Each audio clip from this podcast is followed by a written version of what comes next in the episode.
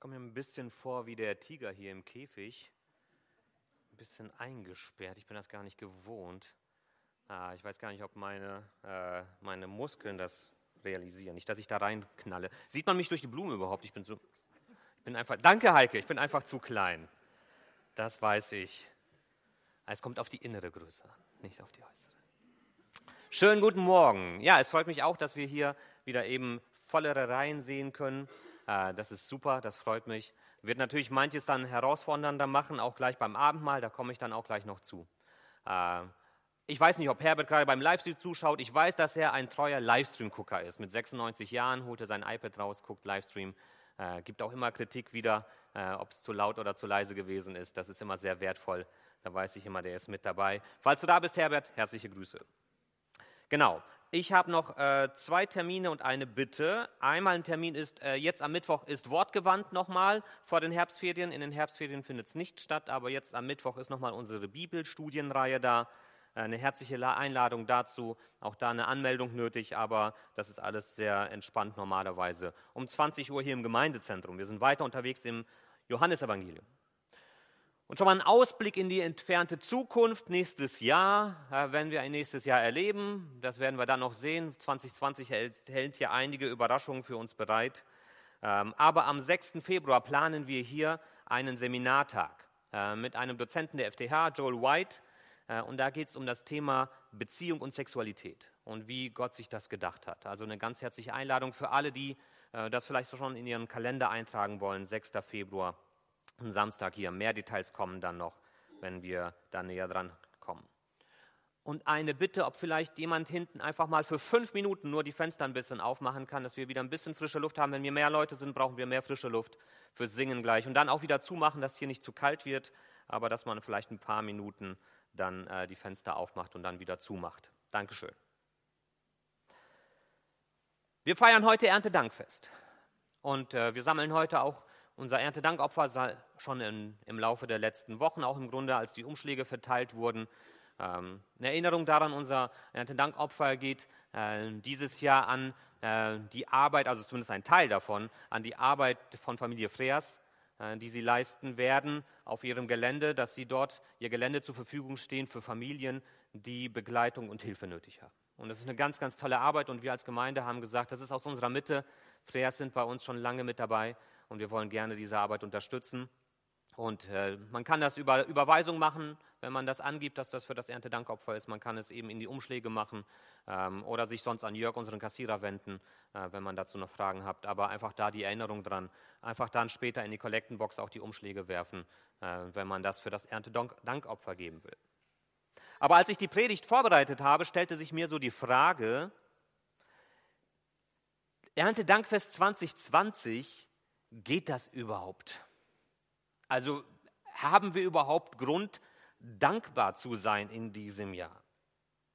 Was hat uns dieses Jahr geschenkt, könnte man so sagen, dass wir dankbar dafür sein könnten? Und was könnten, wofür könnten wir in diesem Jahr dankbar sein? Wir haben natürlich hier die Erntegaben, wobei wir immer weniger daran gebunden sind an, äh, also zumindest vom Gefühl her, an diese Erntesachen, die wir haben, weil wir das Gefühl haben, das Essen kommt einfach so auf unseren Teller, irgendwie aus der Fabrik. Und ähm, wir sind so ein bisschen entkoppelt von dem, wo das herkommt. Aber gibt es vielleicht noch andere Gründe, wieso wir dankbar sein können, wieso wir ein Erntedankfest feiern, wo der Schwerpunkt wirklich auf dem Dank auch liegen soll? Und ich habe dazu einen Text herausgesucht aus dem 1. Thessalonicher Brief. 1. Thessalonicher 5. Ich möchte den gleich lesen, danach noch ein kurzes Gebet sprechen und dann vier Dinge mitnehmen, die wir aus diesem Text haben. Ich lese 1. Thessalonicher 5, die Verse 15 bis 18. Da steht, keiner von euch soll Böses mit Bösem vergelten. Bemüht euch vielmehr darum, einander wie auch allen anderen Menschen Gutes zu tun. Freut euch zu jeder Zeit. Hört niemals auf zu beten. Dankt Gott, ganz gleich, wie eure Lebensumstände auch sein mögen. Paulus gibt hier der Gemeinde in Thessaloniki vier Aufforderungen mit. Und bevor wir uns diese vier Aufforderungen genauer anschauen, spreche ich noch ein kurzes Gebet. Jesus Christus, danke, dass wir wissen, dass du in unserer Mitte bist und dass du zu uns reden willst, auch an diesem Erntedankfest 2020. Und ich möchte dich bitten, dass das, was du in deinem Wort bereithältst, bei uns auch wirklich ankommt und unsere Leben prägt und verändert. Darum bitte ich dich in deinem Namen, Jesus Christus. Amen. Ich habe gesagt, vier Aufforderungen gibt er ihnen hier mit, der Gemeinde in Thessaloniki. Und diese vier Aufforderungen sind für mich auch unglaublich aktuell und wichtig, auch für unsere Zeit. Und ich finde, es ist gerade wichtig, dass wir es hier nicht mit Wünschen oder Bitten zu tun haben. Paulus sagt mir, es wäre schön, wenn, oder ich würde mir wünschen, dass. Nein, es sind keine Wünsche, sondern Aufforderungen. Und gerade das finde ich wichtig. Denn wenn wir manchmal vielleicht gefühlsmäßig nicht in der Lage sind, etwas zu tun, von dem wir eigentlich wüssten, dass es gut und richtig ist, brauchen wir manchmal so einen Ruck von außen, der uns die Orientierung dazu schenkt, was richtig ist, wenn wir selber diese Orientierung für uns nicht mehr bereithalten können. Und deshalb brauchen wir manchmal so ein richtiges Imperativ, so ein Befehl. Tu jetzt das. Und dann ist das für uns klar. Und dann müssen wir nur noch entscheiden, will ich das jetzt tun oder nicht. Die erste Aufforderung lautet, tue Gutes. Tue Gutes. Also keiner von euch soll Böses mit Bösem vergelten, sondern bemüht euch vielmehr darum, einander wie auch allen anderen Menschen Gutes zu tun. Tue Gutes. An einer anderen Stelle zitiert Paulus im Römer 12 die Sprichwörter von Salomo und ergänzt dieses Zitat ein bisschen. Das möchte ich auch jetzt in diesem Zusammenhang lesen. Da steht, handelt so, wie es die heilige Schrift von euch verlangt. Wenn dein Feind hungrig ist, dann gib ihm zu essen. Ist er durstig, gib ihm zu trinken. So wirst du ihn beschämen. Lass dich nicht vom Bösen besiegen, sondern besiege das Böse durch das Gute. Tue Gutes. Besiege das Böse durch das Gute. Das ist einer der zentralsten Gedanken unseres christlichen Glaubens. Dass wir uns eben nicht auf das Böse, auf das Niveau des Bösen einlassen, sondern dass wir uns darüber erheben. Nicht, weil wir so toll sind, sondern weil wir einem guten Vorbild folgen und weil wir einen Gott haben, der uns helfen möchte, das auch wirklich zu leben. Jesus hat diesen Gedanken, besiege das Böse durch das Gute, hat diesen Gedanken durch seinen eigenen Tod am Kreuz auf die Spitze getrieben. Seine Gegner haben es böse mit ihm gemeint. Sie haben Jesus übel mitgespielt. Ich meine, viel übler kann man es nicht machen. Sie wollten Jesus beseitigen ohne Rücksicht auf die Wahrheit und ohne Rücksicht auf Verluste. Jesus war unschuldig. Er hat nichts Unrechtes getan. Aber ihm wurde Unrecht, unglaubliches Unrecht angetan. Und es war Böswilligkeit, die dahinter stand. Es war auch eine unglaubliche Blasphemie, eine Gotteslästerung, nämlich dass der Sohn des einzig wahren Gottes einen unvorstellbar brutalen Tod am Kreuz gestorben ist. Wie hat jetzt Jesus auf dieses Unrecht reagiert? Hat er sich bei seiner Verhaftung gewehrt? Hat er sich im Prozess, der ihm gemacht wurde und der unfair war, lautstark verteidigt? Hat er seine Gegner angeschrien und bedroht? Hat er ihnen am Kreuz Rache geschworen? Hat er die Armeen von Engeln aus dem Himmel gerufen, um ihn zu befreien? Hat er sich an seinen Feinden gerecht, als er auferstanden ist? Hat er Feuer vom Himmel geschickt, als er zum Vater zurückgekehrt ist? Wie hat Jesus auf das unglaubliche Unrecht reagiert, das ihm angetan worden ist.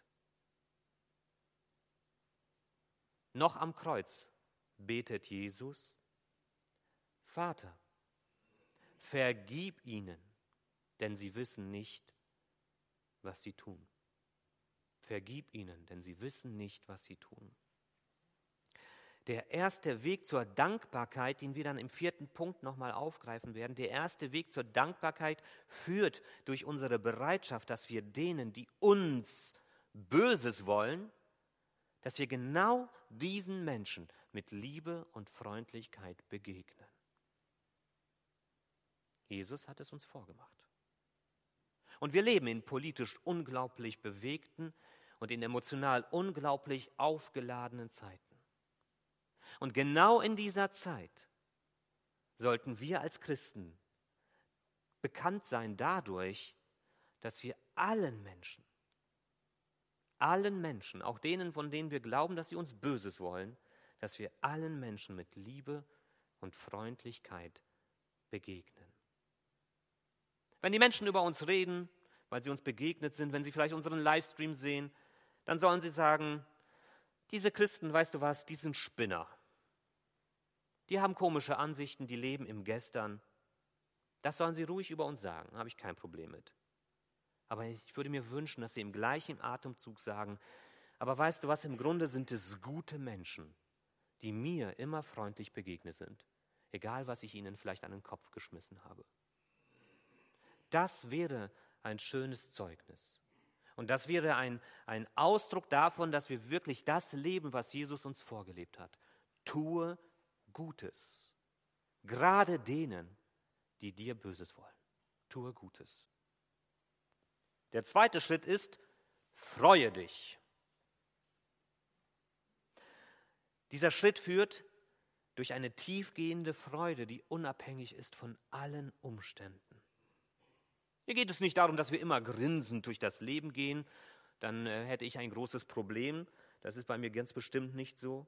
Es bedeutet auch nicht, dass es nicht auch Momente gibt, die uns zutiefst in Verzweiflung stürzen oder auch traurig machen. Ja, das gibt es und das gehört zum Leben dazu und wir müssen uns darüber, ja, wir müssen uns da nichts vormachen.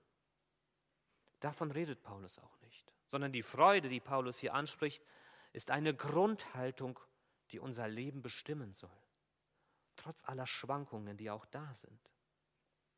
Freude ist oft damit verbunden, dass uns in einer bestimmten Situation etwas Gutes widerfährt. Die Freude über ein Wiedersehen, wenn wir jemanden lange nicht mehr gesehen haben.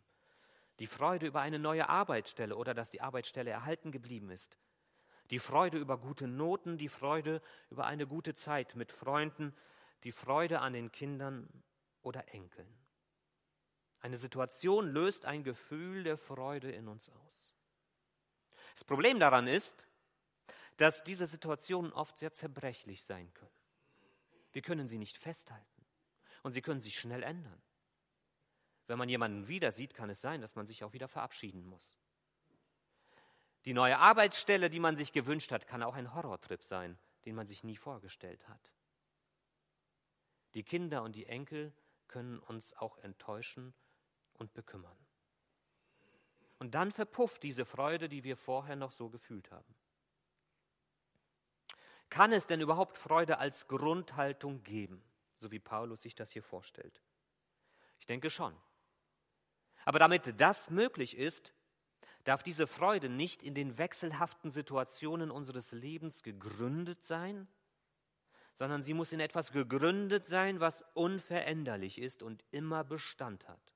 Nur dann kann diese Freude auch Bestand haben. Und genau darauf verweist uns die Bibel. Die Freude am Herrn ist eure Stärke. Nehemiah 8. Die Freude am Herrn ist eure Stärke.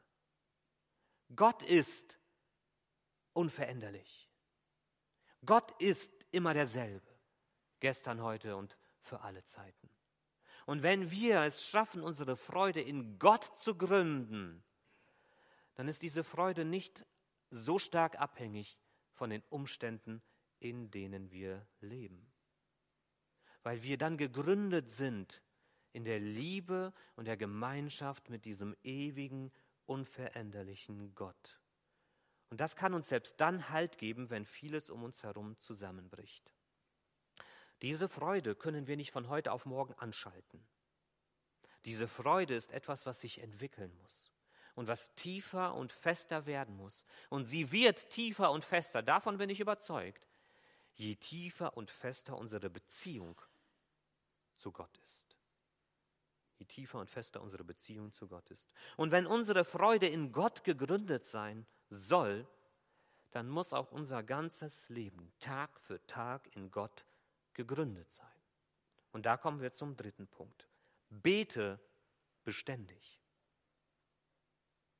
Auch hier geht es nicht darum, wie bei der Freude, dass wir ständig Gebete vor uns hermurmeln müssen, als würden wir ein Mantra wiederholen. Immer dieses Säuseln vor dem Mund. Das, darum geht es hier nicht. Gott hört unsere Gebete nicht besser oder mehr, wenn wir es die ganze Zeit vor uns hermurmeln. In einer meiner ersten Predigten hier vor vier Jahren habe ich formuliert, Gebet ist kein Werk, sondern eine Haltung. Gebet ist nicht etwas, was ich tue, sondern Gebet ist eine Einstellung, die ich habe. So ist die Liebe zu meiner Frau auch nicht etwas, was ich tue. Die Liebe ist die Grundhaltung, die ich gegenüber meiner Frau habe. Und aus dieser Grundhaltung kommen dann Werke der Liebe. Reagiere ich durch Handeln, aber die Liebe selbst ist kein Werk, sondern das ist die Grundhaltung, die meine Beziehung zu ihr bestimmt. Und diese Beziehung muss ich pflegen und stärken. Und so ist Gebet auch unsere Grundhaltung, die wir Gott gegenüber einnehmen und die uns dabei hilft, unsere Beziehung zu ihm zu pflegen und zu stärken.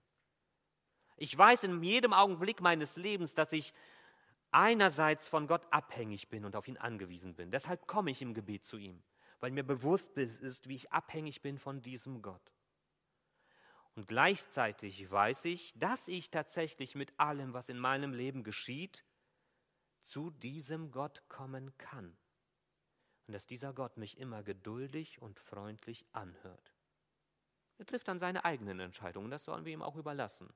Aber er hört mich, er sieht mich und er weiß, was gut für mich ist. Und gerade in unserer Zeit haben wir das Gebet bitter nötig. Für uns selbst, für dich persönlich, damit du nicht verzweifelst. Dass du nicht verbitterst, vielleicht über Situationen in deinem Leben. Für uns als Gemeinde, dass wir an unseren Herausforderungen, die wir jetzt erleben, nicht scheitern. Und dass wir darüber hinaus unseren Auftrag, den wir haben, nicht vergessen und ihm nachkommen, nämlich Menschen für Jesus zu begeistern. Und dass wir für unser Land beten und für die Verantwortlichen in unserem Land, dass sie weise Entscheidungen treffen und dass wir ihnen nicht Pest und Cholera an den Kopf beten, sondern dass wir wirklich dafür beten, dass sie gute Entscheidungen treffen, die gut für unser Land sind. Bete beständig, damit du in einer tiefen Beziehung zu Gott unterwegs bist. Und das vierte dann, danke Gott. Danke Gott ganz gleich, wie eure Lebensumstände auch sein mögen wenn wir uns nicht auf das Böse konzentrieren, das uns in unserem Leben widerfährt, sondern wenn wir darauf achten, den anderen Gutes zu tun. Wenn wir es lernen, eine Freude zu empfinden, die nicht in unseren Umständen, sondern in Gott verankert ist. Wenn wir durch Gebet unsere Beziehung zu Gott immer weiter vertiefen, dann werden wir in der Lage sein, eine echte und tiefe Dankbarkeit zu entwickeln, die ein Spiegelbild unserer Freude sein wird. Und wenn wir uns auf diesen Weg mit Gott aufmachen, dann bin ich überzeugt, wird er uns dabei helfen, eine größere Sicht für unser Leben zu bekommen. Eine Sicht, die nicht bei dem endet, was uns an schlimmen Dingen widerfahren ist, dass unser Blickfeld nicht so klein ist, sondern groß wird. Wenn wir uns Gott öffnet, öffnen, öffnet er uns die Augen für das Gute, das wir in unserem Leben entweder erlebt haben, wenn wir uns daran erinnern, oder auch jetzt gerade erleben. Denn, und das weiß ich selber, wenn auch das Schlimme und Böse oftmals droht, unser ganzes Sichtfeld zu beleben, zu belegen, in, an, in Anspruch zu nehmen, ist die Wirklichkeit meistens größer als das Böse und das Schlimme. Es gibt noch mehr. Wofür kannst du heute jetzt dankbar sein? Anstatt mich zu ärgern, dass wir hier nicht in voller Zahl den Gottesdienst feiern können, will ich dankbar sein, dass die aktuelle Lage es uns erlaubt, überhaupt wieder Gottesdienst und auch wieder mit so vielen hier zu feiern. Anstatt mich über die Einschränkung der Corona-Verordnung zu ärgern, will ich dankbar sein, dass wir in Deutschland bisher so glimpflich davongekommen sind und das erst recht hier in unserer Gemeinde in Apen. Dankbar sein dafür. Anstatt mich über die Politiker da oben zu ärgern, will ich dankbar sein, dass wir trotz allem in einer Demokratie leben und nicht in einer Diktatur oder in einem zerfallenen Staat. Ich will, ich will dankbar sein für meine Familie. Ich will dankbar sein für meine Gemeinde. Ich bin dankbar dafür, dass ich gesund bin, so gesund wie ich bin. Ich will dankbar dafür sein, dass ich meine Familie versorgen kann. Ich will dankbar sein für den Frieden, den wir seit 70 Jahren hier in Deutschland erleben. Ich will dankbar sein für die, das Wunder der Wiedervereinigung vor 30 Jahren. Ich will dankbar sein, dass wir am Freitag den 96. Geburtstag von Herbert feiern durften.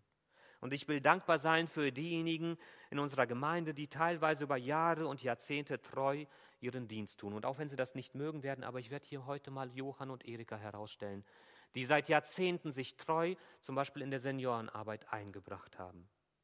Ein Vierteljahrhundert. Vielen Dank. Ich will aber auch dankbar sein für diejenigen, die sich ganz neu in den Dienst der Gemeinde einspannen lassen. Wir erleben das an der Videotechnik, in der Musik, an vielen anderen Bereichen im Kindergottesdienst. Und über alledem möchte ich dankbar sein für unseren Gott, der uns Menschen über all die Jahrhunderte und Jahrtausende niemals aufgegeben hat. Und wir haben ihm sehr viel Grund dafür gegeben, dass er es tun hätte können. Sehr, sehr viel Grund.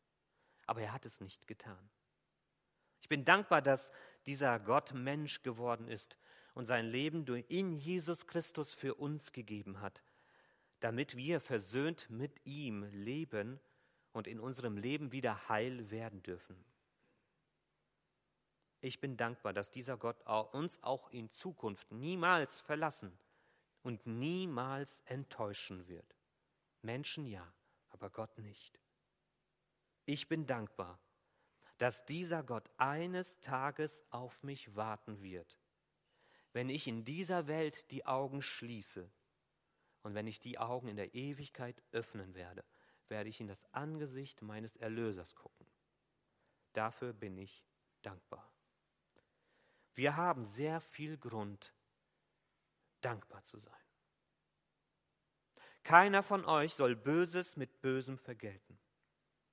Bemüht euch vielmehr darum, einander wie auch allen anderen Menschen Gutes zu tun. Freut euch zu jeder Zeit. Hört niemals auf zu beten. Dankt Gott ganz gleich, wie eure Lebensumstände auch sein mögen. Amen.